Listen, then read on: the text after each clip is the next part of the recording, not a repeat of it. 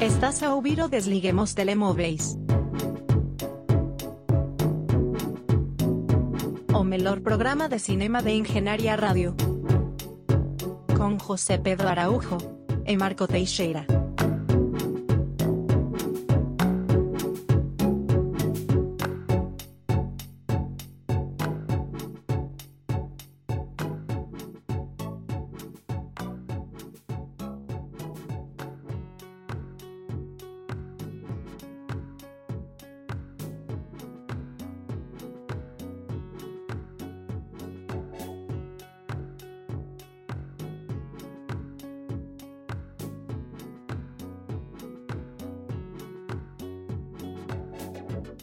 Sejam bem-vindos ao Desliguem os Telemóveis na Engenharia Rádio e se a minha voz parece cansada é porque está, portanto peço desde já desculpa, isto das duas uma, ou vai ser extremamente esotérico, José, ou vai ser muito, muito desinteressante. Um, há de ser um dos dois, mas normalmente começa desinteressante e torna-se esotérico. Porque nós acabamos por, eh, por tornar isto divertido de qualquer das formas. Eu gosto do teu espírito, não te apresentei, portanto faço isso para os ouvintes ou para o ouvinte, porque eu gosto sempre de ser mais pessoal possível. uh, tu és o José Pedro Araújo e és um especialista em cinema. É verdade, mas isso dizer do ouvinte eh, pode passar a mensagem errada como se só tivéssemos um. Não, mas eu falo especificamente para. porque eu depreendo que as pessoas não, não tenham uma experiência comunitária de, de ouvir o Desliguem os Telemóveis. É, era engraçado, era interessante, mas eu também acho que não. É, é tal como, como os pivôs do telejornal dizem o, o senhor telespectador, né? Uh, portanto, será, será a mesma coisa. Se bem que aí normalmente vês o telejornal com mais pessoas. É verdade. Não faz sentido.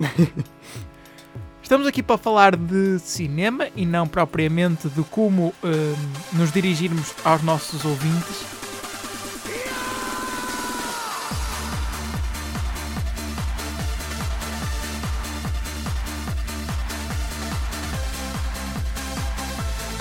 E por isso vamos passar para os filmes. E vamos começar por um filme encantador que é o Encanto. É, mas será encantador?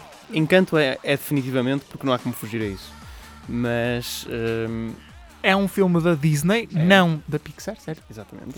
Hum, portanto, isto é sempre uma boa distinção para sabermos se será que vai ser um filme de animação interessante ou desinteressante. Já percebi que este não foge à regra de, de ser desinteressante se não tiver lá o símbolo da Pixar. Uh, sim, costuma ser assim, mas de vez em quando a Disney, uh, não Pixar, uh, vem assim com uns projetos que pronto, são um bocadinho mais relevantes e mais Como interessantes. Frozen? Eu ia dizer, por exemplo, é, já vais perceber porque é que vou dizer estes dois em específico, são os que me lembro também, mas, como, mas Frozen sim, também, Frozen, claro, também se aplica, mas como Zootopia, por exemplo, como Bolt, um, pronto, e coincidentalmente é do realizador de Dos Encanto. Uh, ou do realizador. Já agora é uma, é uma hum, coisa que eu acho sempre um bocadinho estranha, que é os realizadores de filmes de animação, ou, ou pelo menos os da Disney e da Pixar, vêm sempre aos pares. São sempre dois realizadores. E normalmente é um experiente e um que é o primeiro filme, uh, que apenas realizou antes disso um, curtas-metragens e etc. Um, e, uh, e uh, então o problema. Estamos aqui. Há, há, toda uma linguagem não gestual que se passa durante o programa, que é uma parte muito interessante. Um, e, portanto, e portanto, estes realizadores de encanto, um deles é o Tal, que já é realizador de filmes como Bolt, como Zootopia, filmes Disney, não Pixar já vá, consagrados, vamos dizer assim, mas que pessoalmente eu também não acho que estejam ao nível dos filmes, ou pelo menos dos melhores filmes da Pixar. Um, e outro realizador, que é o primeiro filme dele. Pronto. Uh, Neste melhor... caso, são três realizadores. São três? São três. Ah, então estou mal informado. Jared Bush, Byron Howard e Charisse Castro Smith. Ah, então lamento. Então provavelmente serão dois inexperientes versus um. Versus não, com mais um experiente. Um, um, e o melhor elogio que eu poderia dar a este filme, pensei eu quando eu comecei a ver, até estilisticamente e também porque faz lembrar de Coco, não é? É que um, isto parece um filme da Pixar. Isto podia ser o maior elogio que eu poderia dar ao filme, na minha opinião, porque o Pixar é um dos melhores estudos de animação. Um, e ter um filme que visualmente é muito semelhante ao tipo de filmes da Pixar, e mesmo em termos de, sei lá, apresentação, é, é, é tipo de animação e tipo. E, Sim, se eu olhasse, se eu olhasse para, para o trailer e para o próprio material promocional do filme, sem saber mais nada, diria que era um filme da Pixar. Pois, parece. E portanto, o, o elogio que poderia ter era: ok, isto, isto se eu não soubesse, era um filme da Pixar. Sim, vendo o póster, vendo o trailer, vendo etc. Sim, vendo o filme, não. E porquê? Uh, pois. Um, como de, de pegar nisto. Eu sinto que os filmes de animação são sempre um bocadinho difíceis de analisar quando eu não gosto deles e quando eles não são objetivamente maus, que é, é, é o caso. Este filme não pode ser chamado objetivamente mau, tipo o Idade do Gelo 5, ou lá o que é que é, que acho que foi o último filme de animação que eu vi e, e pensei que realmente eu não vejo filmes de animação suficientes, ainda bem, porque senão apanhava com mais lixo como este. Um, é impossível chamar este filme né, lixo, acho que é impossível. É, ele não é objetivamente mau. Porém, há uma sensação de. Eh, sei lá, nada a acontecer durante este filme. Um Primeiro, um, a coisa que passou pela cabeça de quase toda a gente quando viu, que eu já referi aqui, portanto vou referir várias vezes, é que isto, eh, estilisticamente, parece muito semelhante a Coco. Ah, porque aborda tipo uma família, aborda dinâmicas familiares, aborda uma cultura hispânica. É certo que Coco passa-se no México, Encanto passa-se na Colômbia, mas. E, e já uh, por si é muito semelhante a outro filme que, de animação recente. Uh, Estou-me a tentar lembrar do nome, qual o nome latino dado? Uh, o, o Ferdinand. O. Eu esse filme não vi, portanto não posso comentar muito. Mas, assim, não me parece assim tão semelhante. Ok, esse filme eu sei que envolve um touro e touradas e cultura também hispânica, mas não, acho que não entra tanto. Tipo, Encanto e Coco parece-me muito similar. É, tipo, okay. Temos visuais, tu olhas para o póster e faz-te lembrar logo de Coco, tipo, quantidade de cores e, e, um, e, especialmente a cena da dinâmica familiar. Até porque o Coco, pronto, de maneiras diferentes, mas o Coco trata com uma relação do jovem e a sua bisavó, e este também trata bastante da relação de uma jovem e a sua avó. Um, e uh, só que lembrar que Coco é um filme da Pixar e Encanto não é. E vai-se notar. Um, pronto, e portanto eu tinha essa ideia, mas disse, ok, mas é apenas um setting semelhante, eu não posso pensar possivelmente que é assim tão parecido só porque parece parecido. Um, mas é em todos, em todos os aspectos que eu queria que não fosse. Ou seja, não é em qualidade. E é em, sei lá, em alguns temas que trata e depois também no facto de ser um musical. Coco não é tão demarcadamente um musical como Encanto. Encanto é. E depois também esse é um dos meus problemas com o filme. As músicas são escritas pelo Lin-Manuel Miranda. É, é a quinquagésima vez que nós o trazemos ao programa. Porque ele teve um ano em grande, é verdade. Ele teve ainda Heights, ele teve Tic Boom e ele teve Encanto. E ouvindo estes três, vendo estes três filmes por ele, de longe o que gostei mais das músicas foi uh, Tic Tic Boom. Qual é a diferença de Tic Tic Boom para os outros dois filmes? Não foi o Lin-Manuel Miranda a escrevê-las. Uh, e portanto começa a denotar aqui um padrão. Um, mais do que as músicas em si, que eu não diria que são más, é a inclusão das músicas no filme e a escolha de fazer este filme musical. Acho que lhe tira muito, porque um, um filme, um filme que é um musical precisa de ter uh, atos, tipo, quando. Uh, musical acts, né? Muito fortes e, e, visualmente apelativos e que também façam sentido na história, claro. E que também tenham uma letra que faça a história andar para a frente de alguma forma, porque senão tens pausas no filme, tens buracos, ok? Um, e, e, eu já estava um bocado desinteressado pela história do filme, assim ainda fiquei mais. Porque senti que os momentos musicais eram mesmo o máximo que eles podiam fazer de avançar na história, que é o que muitas vezes acontece nos musicais, é pintar um bocadinho mais de uma personagem. Porque muitas vezes tens a música daquela personagem. Pronto. Um, e eu não gosto muito quando os filmes fazem isso. Eu gosto de músicas que estejam envolvidas com a história, no sentido em que se tu tirasses a música do filme, tu não percebias a história. Ou, vá, não, é, não percebias a história, mas se tirasses as músicas todas do filme, a história não fazia muito sentido. Sim. Ou seja, para mim um musical tem que ser uma coisa... Uma coisa é um filme com música. Um, onde as personagens pegam instrumentos e tocam ao meio. Pronto. Isso não tem que ser importante para a história, tipo a Star is Born, né? Eu não chamaria a Star is Born um musical. Certo, é, é precisamente aquilo que tu dizes, a música não avança a história. Sim, uh, mas eu aí percebo, porque as personagens estão de facto a tocar. Agora, um filme onde é um musical, porque é, é música uh, fantasiada, vamos dizer assim, uma coisa que não poderia acontecer na vida real. Mas a música parece um bocado inútil, e além disso, a música não é propriamente apelativa, quer dizer, não é má, mas pronto. Um, Deixa-me um bocado. Mas o meu principal problema foi o porquê desta história. Um, e, o que é que queres dizer com isso? E falta-me descrever a história, agora que reparei que já estou a falar há um bocado do filme. Bem, uh, o filme trata sobre uma família uh, e uh, há muitos anos atrás a, a, matriarca desta família, que é a avó, um, ela teve trigêmeos e estava numa situação, já não me lembro muito bem, mas repara, eu vi o filme há tipo dois dias, já não me lembro.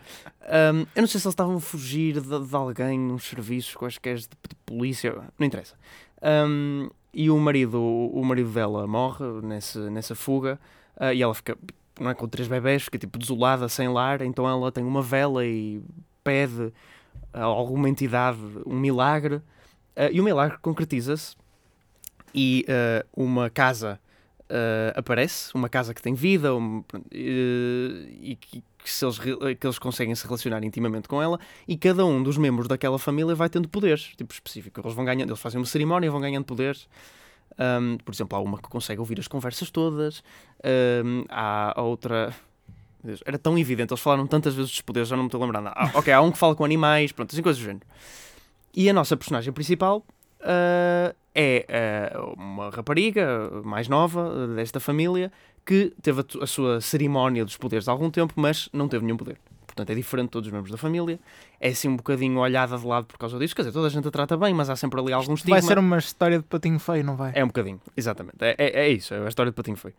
Uh, e simultaneamente há um passado de um tio, que é o Bruno. Não sei se já, se já estiveste familiarizado com a música We Don't Talk About Bruno. Sim. Pronto, é esse. Uh, o Bruno tinha um, esse dom, esse poder, que de alguma forma foi prejudicial para a família, então foi um bocado marginalizado. Pronto. Uh, e a história parte daqui. Só que uh, o, o, mecanismo de tensão que põe a história toda a andar para a frente é que a casa está a desmoronar-se. Uh, e, que, e que a magia está a perder-se. E que esta rapariga principal vai tentar salvar de alguma forma, apesar das vistas bastante conservadoras da avó, que não deve ser feito dessa forma e não sei o quê. Pronto. Como é que, desculpa, como é que isso é uma visão conservadora? Não, conservadora no sentido em que ela é que sabe o que fazer e não. E não portanto, okay. A miúda quer arranjar estratagemas e quer falar com este Bruno, nomeadamente, e a avó diz tipo, não. Um, mas toda, nunca é bem explicado. Eu chego-me a arriscar a dizer que eu não percebi bem este filme de animação. que, que, é estranho. Mas, mas, repara, não é, não, é mesmo, não é um filme do David Lynch que eu tipo, ok, eu não consegui fazer sentido disto. Não pode ser um filme de animação, né? Eu recuso-me a pôr essa possibilidade na mesa. É, é questão de. Aquilo não liga muito, parece que não faz muito sentido. Eu consigo perceber no final qual é a razão de tipo, é, é, é por demais óbvio desde o início, né? A família está um bocado a desmoronar-se, entre aspas, e, e também a casa com ela. Mas nunca é devidamente justificado, tipo, nunca há uma divisão assim tão grande, nunca há uma. E, e a maneira que se me resolve no fim não melhora as coisas ao ponto de eu notar uma diferença tão grande no início. E depois a, a, a performance, não, desculpa. Um, personagem da avó, esta personagem da avó que se opõe à personagem principal, é, é, é um bocado má. É um bocado má. Tipo, é um filme de animação e o que eu percebi 100% que o que o filme estava a tentar fazer parecer era, agora, ok, falar um bocadinho deste generational clash, é um dos temas do filme, um, e falar de como, pronto, é preciso aceitação, independentemente de como seja o membro da família. Há quem até extrapole que isto é sobre, um, uh, e vi bastantes pessoas no Letterboxd a fazer isso, mas também o pessoal do Letterboxd adora fazer isso, especialmente com filmes de animação. Divisões políticas? Não, não. Um, Uh, portanto, no fundo, o olhar de lado para um membro homossexual de uma família, numa comunidade mais conservadora, nomeadamente no que se passa de uma família de cor, entre aspas, na hispânica, um, sim, eu percebo. Há alguns undertones que até podem ligar o filme com isso. Okay. Mas, mas esta personagem da avó é escrita de uma forma que tu continuas a não gostar dela, mesmo depois da resolução. Depois, depois do fim, que tens uma cena, tipo, não é? Reconciliação e bonita, e tu continuas a tipo.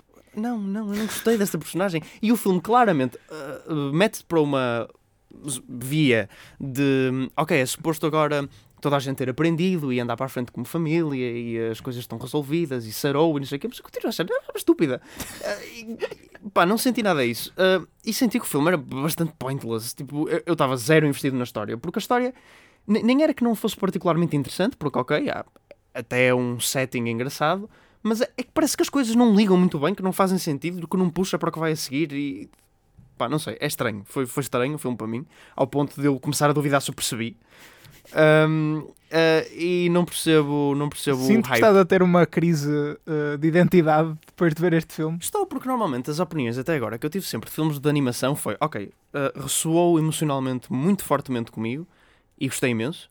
Ou então, tipo, hum, não sei, achei um bocadinho a crítica normalmente é sempre que isto é um bocado direcionado para crianças demais, né? É demasiado hiperativo. É uma Sim. crítica comum com filmes de animação. Eu não achei isso sobre este filme, achei que nisso é semelhante a, a, a filmes, por exemplo, da Pixar. Não vou dizer a filmes do Miyazaki porque esses são muito mais. Uh, como é que eu dizer? Relaxa, não é relaxantes, mas meditativos, calmos. calmos um, mas não sei, foi estranho. É uma opinião, parece uma opinião demasiado complexa sobre o filme, que não é assim tão complexo. Uh, aliás, parece-me que lhe falta coerência. Um, e não é, não é uma coisa que eu costumo ter a dizer sobre este tipo de filmes. Aliás, o único filme que me fez. Um, se calhar é, é, os tempos andarem para a frente, porque é, é, também um filme bastante recente. Mas o único filme que me fez, eh, pela positiva neste caso, pensar de uma forma assim um bocadinho diferente foi o Soul, porque eu também achei que era um filme que não tinha uma estrutura de todo normal de filme de animação. Mas pronto, eu aí consegui apontar mais ou menos o que é que era diferente e, e perceber mais ou menos onde é que eles tinham ido, apesar de eu achar que aí uh, uma criancinha, pelo menos, não será o público-alvo do filme, porque é, é um filme assim um bocadinho mais denso. Certo. Mas não é o caso aqui, não é o caso. É, não sei. Uh, e, e, uh, e, honestamente, não achei um grande filme de animação. Ach, um, sempre tenho visto que este é o frontrunner para ganhar Oscar de melhor filme de animação, até porque é o mais popular de todos. mas agora, agora passo a torcer por ou Luca ou Mitchells vs. The Machines, porque eu não gostei de todo o encanto e foi uma desilusão grande sobre um filme que eu já queria ver há algum tempo. Agora, Sex Turning Red, né? Que Exatamente. É, outro, é, um filme que saiu agora mesmo da Pixar, que eu também tenho alguma curiosidade em ver. Curiosamente, esse filme não tem teve uma boa recepção dos críticos, bastante boa, mas não tem tido uma grande recepção do público. Um, e portanto, estou curioso a ver aí como é que como é que as coisas vão, porque esse sim é um filme da Pixar uh, e é estranho não, não ser assim tão bem recebido pelo público, mas uh, para mim já não quer dizer nada. Muito bem, obrigado por trazeres a análise de, de Encanto e também de, diria eu, de, dos filmes de animação dos últimos tempos. Conseguiste fazer um bom apanhado.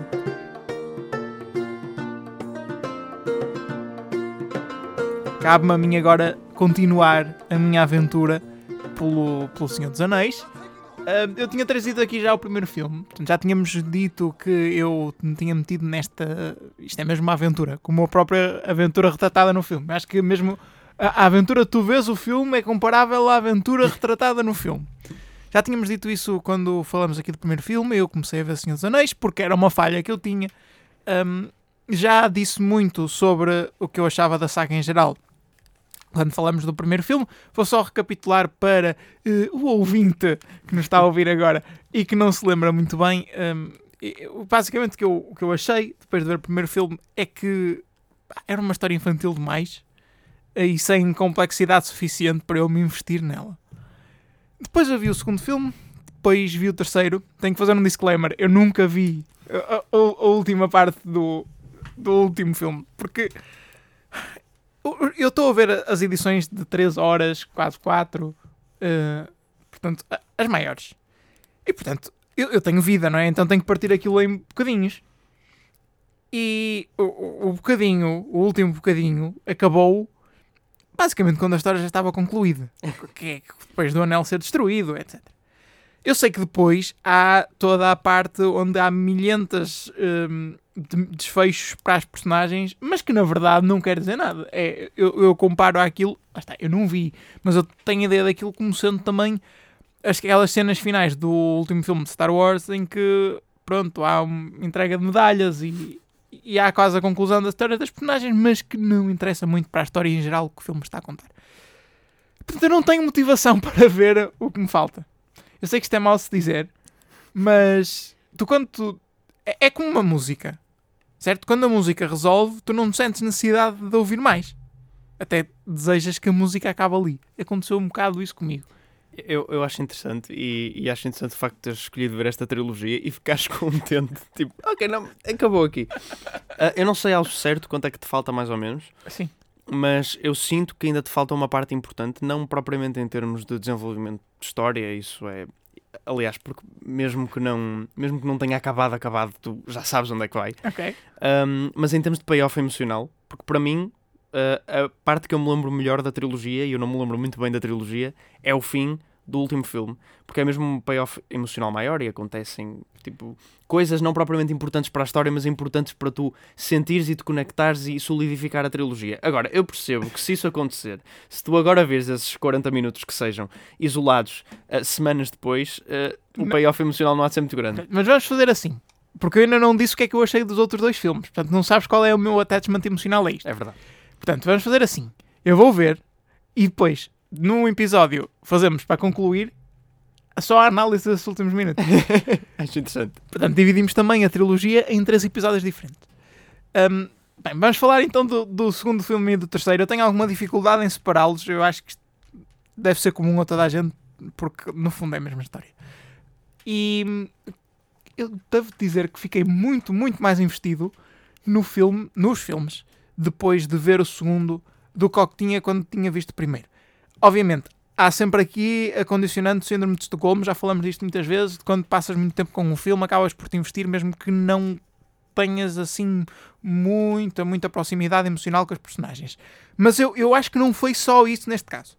Eu continuo a achar que as personagens, a maior parte delas, são demasiado infantis. Por exemplo, eu, eu juro que eu não quero saber, nunca quis, desde o início do primeiro filme do Frodo.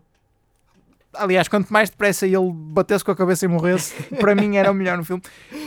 Mas há depois toda outra série de personagens com os quais eu comecei a identificar-me mais e comecei a interessar-me pela sua história.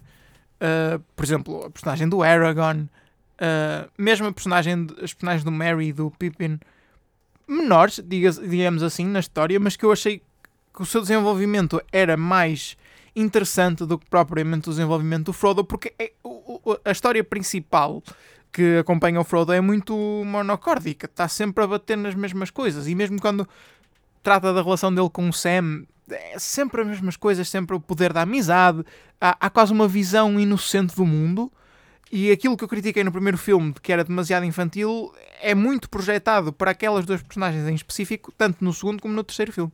Continuam a ser as personagens mais inocentes, mais. Uh, ah, vamos conseguir pelo poder do amor e da amizade. E, e isso já tem um bocado, porque eu sinto que. O que é que se tem para dizer? Ok, certo, não precisam de fazer 9 horas de filme para, para dizer isto. Mas gostei muito das cenas onde eles andam à porrada uns com os outros. Basicamente é isto. Uh, com exércitos muito grandes, com, com um bom world building, que eu já disse muitas vezes que é uma coisa que eu gosto, e acho que, especialmente no segundo filme, até mais do que no terceiro, se faz muito bem. Mostrar qual é aquele mundo ao certo, mostrar quais são as dinâmicas de poder e pronto, com, com essas intrigas e quando as coisas começam a aproximar mais de, de sei lá, Game of Thrones ou essas coisas, ou, ou prequelas de Star Wars, onde há muita política e depois de vez em quando eles vão bater uns aos outros, eu, eu, gosto mais. E por isso acho que gostei mais do segundo filme por causa disso. Um, eu acho que como o segundo me deu essa. Esse, me prendeu a algumas personagens o suficiente para eu me sentir investido na trilogia, eu acho que o terceiro filme já correu muito melhor por causa disso. E todo o desfecho, mais do que a personagem do Frodo em si, mas todo o desfecho de, daquele mundo, um, pelo menos já me deixou muito mais interessado do que ao que eu estava quando acabei de ver o filme, do pr primeiro filme, em que não queria saber. E portanto, chego ao fim e digo, foi uma boa experiência, mas, mas eu consigo fazer, continuar a fazer bem a distinção entre o primeiro filme e o resto no sentido de dizer, eu até ao primeiro filme não queria saber. Não foi uma coisa que eu depois vi o segundo e o terceiro e depois mudei a minha opinião sobre o primeiro. Não, é, eu continuo a dizer, eu não, não me interesso pelo primeiro filme e depois os outros dois são bastante bons e eu gosto muito de seguir aquela dinâmica. Um, e, e, lá está, já disse isto. Gosto mais de seguir a dinâmica de, uh, de ver o que é que está a passar junto de cada facção que entra no conflito da história do que propriamente uh, focar-me naquelas duas personagens que estão, no fundo, a tentar destruir uma, uma, uma peça de, de bijuteria. Não sei se tens perguntas para me fazer.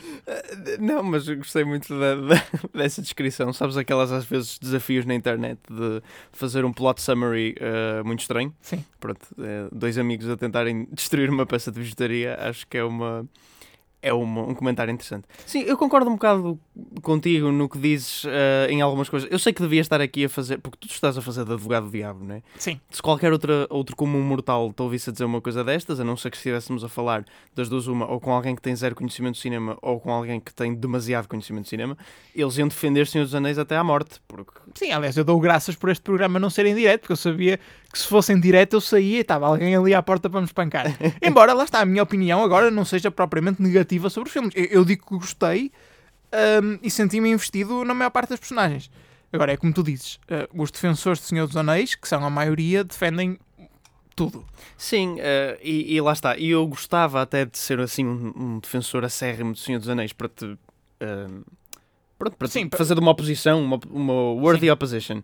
Mas uh, não sou, porque apesar de eu ter gostado dos filmes, e ter gostado bastante dos filmes quando vi, quando os vi, a verdade é que passaram-me assim um bocadinho ao lado. E quando alguém me vem dizer, aí, Senhor dos Anéis, a melhor trilogia, eu tipo, custa-me sempre dizer que não, porque, porque, porque os filmes são bons.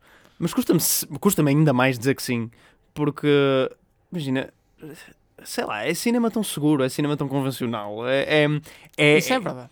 É, maximalista, sim, em termos visuais, não mas muito, ainda assim. Não, não em termos de história de todo.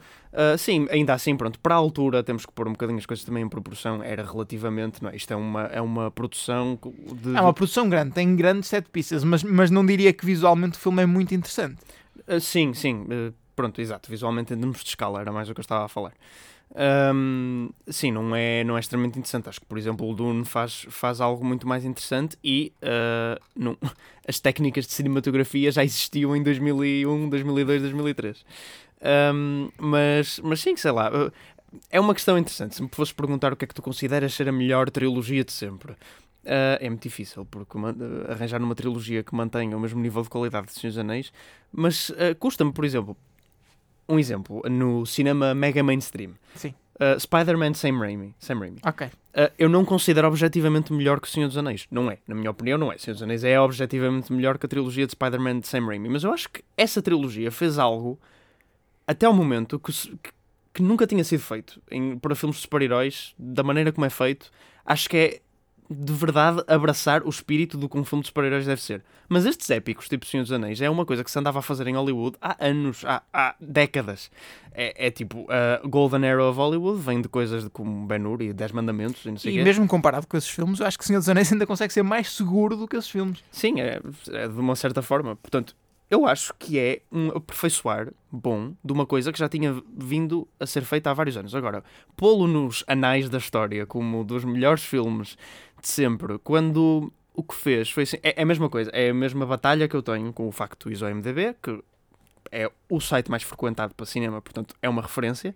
Um, ires àquela listinha dos 250 melhores filmes, que é uma coisa muito, muito popular na internet, e vês o número 1 um, e o número 1 um é os Condenados Shawshank. Isso é tipo, é, parte-me o coração, porque esse filme, enquanto eu não lhe posso chamar um filme mau, é um filme extremamente normal. É tipo, esse filme não faz nada de novo. Primeiro é baseado num livro de Stephen King. Quer dizer, começa logo por aqui. O único filme que realmente tenta fazer alguma coisa diferente baseado num livro de Stephen King é o livro em que o Stephen é o filme que o Stephen King detesta, que é o The Shining. Um, e tipo, é um filme extremamente banal, convencional. Eu acho que há, há, há, há essa tendência para fazer algum overrating de alguns filmes que já têm assim, pronto, um tempinho, anos 90, anos 2000, como este caso, que, pronto, são bons, são objetivamente bons, mas não, é, eu acho que é mais importante olhar para outros prismas quando se está a analisar um filme, e nomeadamente o quão te fica gravado na memória, e isso tem muito a ver também com o quão ele faz de novo, o quão é, é diferente, o quão é. Um, e, e, eu confundo Senhor dos Anéis com muitas outras coisas que vi porque é efetivamente parecido. Claro que há que dar mérito ao livro, ao autor, porque na altura onde ele escreveu isto, sabe peço desculpa, menino, não sei, não sei quanto, para anos 30, não sei, foi há muito tempo. Um, foi de facto um world building de fantasia quase inédito para a altura. Sim, mas né? isto não é o livro. Isto não é o livro, exato, isto não é o livro. Uh, até porque o livro eu nunca li, mas uh, pelo que ouvi dizer, aquilo tem umas descrições de sítios tipo, extremamente extensas e é muito é, é enorme o livro, é muito minucioso, uh, coisa que o filme, obviamente, não, não pode fazer. Um... Deixa-me dar aqui duas palavras, uma delas sobre isto que nós estamos aqui a falar. Um, eu acho que uma boa métrica de decidir se o filme é de facto bom, e quando eu digo bom, de, de ser dos melhores de sempre é quando tu já sabes o filme de trás para a frente, de frente para trás, e olhas para ele outra, e, e vês uma cena completamente desconexa do filme, uh, sozinha, isolada do filme, e continuas a dizer: Meu Deus, isto é excelente. Eu, eu, eu não, ainda, penso, a semana passada, estava a jantar com os meus pais e estávamos a fazer zapping na, na televisão e estava a dar o 2001 Odisseia no Espaço na TV Cine. Estava naquelas cenas fina, naquela cena final do, do bebê e do quarto. E eu já farto de conhecer aquela cena, e é, é uma cena extremamente lenta, como, o resto do filme, eu continuo a babar-me sempre que vejo aquilo. Porque para mim isso é indicativo que aquilo é muito bom. Eu já sei o que é que vai acontecer. N não é tanto pela história, é como a forma como aquela mensagem está a ser transmitida, como a história está a ser contada. E aí faz-se a diferença entre aquilo que é o livro, como tu estavas a dizer, e aquilo que é como e- esse livro é passado para o ecrã. E embora não haja muito que seja mal feito no Senhor dos Anéis, de facto, é como tu dizes, não, não há nada de revolucionário, não há nada que. que eu, eu acho que não ia dar o, o, o exemplo do Senhor dos Anéis para quando alguém me perguntasse: olha, qual é que é o melhor exemplo para isto? E depois punha uma técnica de cinema. E não precisa ser uma técnica mesmo. Técnica, técnica. Uma, uma maneira de contar a história. Eu, eu acho que não daria o Senhor dos, dos Anéis como exemplo para muita coisa, ou, ou mesmo para quase nada, porque eu acho que não é inovador o suficiente. E, portanto, aí, aí eu acho que tens razão. Depois, o segundo ponto onde eu queria ir era, era falar um bocadinho de memes. Porque. Oh não. Mas é sério, mas, é- mas é falar de memes a sério. Porque muito do que chega hoje do Senhor dos Anéis e muito do que fica do Senhor dos Anéis já foi de tal maneira esmiuçado que agora eh, destilou em memes, não é? Portanto, tu poderias, eu imagino, há 10 anos, ou, ou mesmo há mais, quando, quando o filme saiu, eh, a debater aquela questão de, das águias, ou debater de como o segundo filme são só pessoas a andar pelo, pelo, pelas paisagens. Portanto, eu- eu consigo imaginar-me a ter essa discussão séria naquela altura em que, em que os filmes saíram e, e- e poucos anos depois. Mas hoje em dia tu já não consegues ter essa discussão séria porque são memes. ok? Portanto, já, mesmo que alguém não ache que o segundo filme são só pessoas a andar por paisagens, essa opinião já deixa de ser válida porque já é um meme. Já é uma ideia que já está solidificada na cultura e que é quase tido como um dogma. E o que eu quero falar é precisamente sobre isso. Eu acho que há alguns dogmas que não, que não deviam ser. E, e esse é um. Peguei nesse exemplo porque é a primeira coisa que me vem à cabeça. Eu não vi em nenhum dos filmes, e eu vi os cortes maiores, eh, pessoas só andar por paisagens. Aliás, eu acho que isso até constitui uma parte bastante pequena do filme e eu não consigo perceber onde é que as pessoas foram buscar isso. não há. Ah, Não quero ser mau, mas às vezes parece que as pessoas não veem outros filmes porque tu ai- ainda nas últimas semanas tens trazido filmes em que as personagens ficam 3 minutos, 2 minutos paradas. Tu estás a pensar em memória, foi, foi um, um exemplo. Exatamente. E aqui não há nada disso. Mesmo as cenas onde se mostram paisagens e há, e há personagens a caminhar sobre essas paisagens, eu sinto que elas estão a acrescentar à narrativa. E não me sinto aborrecidas por elas. Ainda agora falei de 2001 Odisseia no Espaço. Há lá cenas intermináveis de 3, 4 minutos de naves a acoplar umas nas outras. E isso o filme é muito bom, mas aborrece-me na mesma. Eu aqui não sinto isso. Eu aqui sinto que é um filme perfeitamente normal. Ah, e o mesmo se pode dizer para os, os buracos narrativos, não é? Sendo que a questão das águias é, o- é o ponto mais vezes trazido para a discussão. Mas eu, eu ainda. Eu não consigo conceber como é que as pessoas olham para este filme com tanta. Com, são filmes que retratam tanta inocência, uma, uma forma de ver o mundo tão simples e depois conseguem dizer: não, não, pera, porque aquele ponto do argumento não faz sentido, porque se eles fossem espertos, pegavam nas águias e tratavam logo do assunto. Pois filho, mas vamos lá ver uma coisa. Nós temos dois personagens que têm meio metro de altura, pés gigantes, que conseguiram vencer todo o exército, o maior exército daquele mundo, com o poder da amizade e com pá, uma personagem que é no fundo uma bola de cotão que fala. e, o- e, e o teu argumento é que podiam ter pegado nas águias. E- Atenção, eu não gosto de debater estas coisas porque eu sinto que é sempre uma perda de tempo. Porque são filmes, é, um- é uma história. A história conta aquilo que quiser. A história não precisa necessariamente fazer total sentido.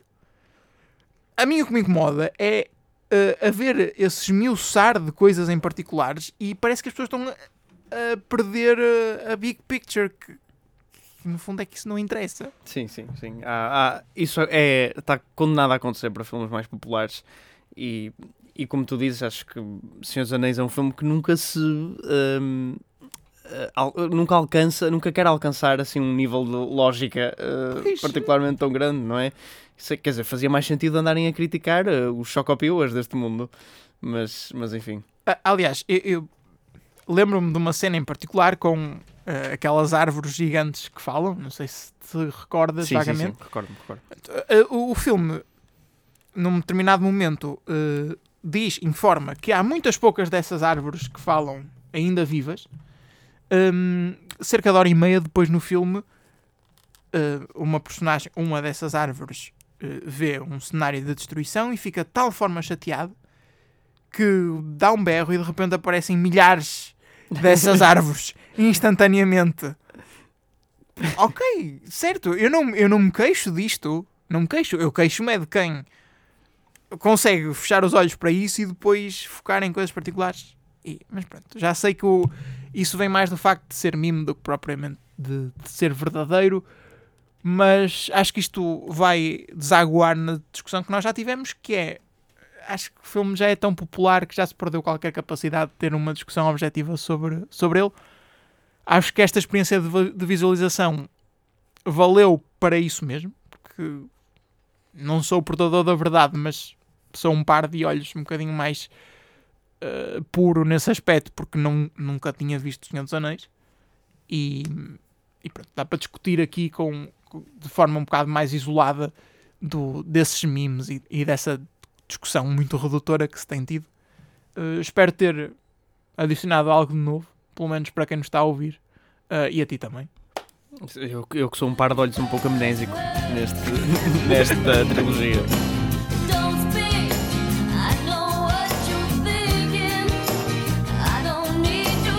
Para concluir o programa, temos que falar dos PGA, para quem não acompanha os acrónimos de, de desta época prémios, de prémios. Sim, é uh, Producers Guild Awards, portanto, um prémio dado por produtores.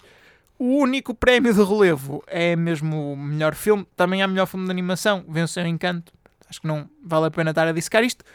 Mas melhor filme, venceu Coda, e este é um nome uh, que nós já temos dito vezes demais nas últimas semanas. É verdade, este nome devia-se ter cingido à vez onde eu trouxe aqui o, o, o filme, para aí em maio, sei lá, e disse: Pronto, eu vi Coda, não foi grande coisa, é um filme inofensivo, é engraçadinho, vejam, é bom para ver com a família, mas é ok.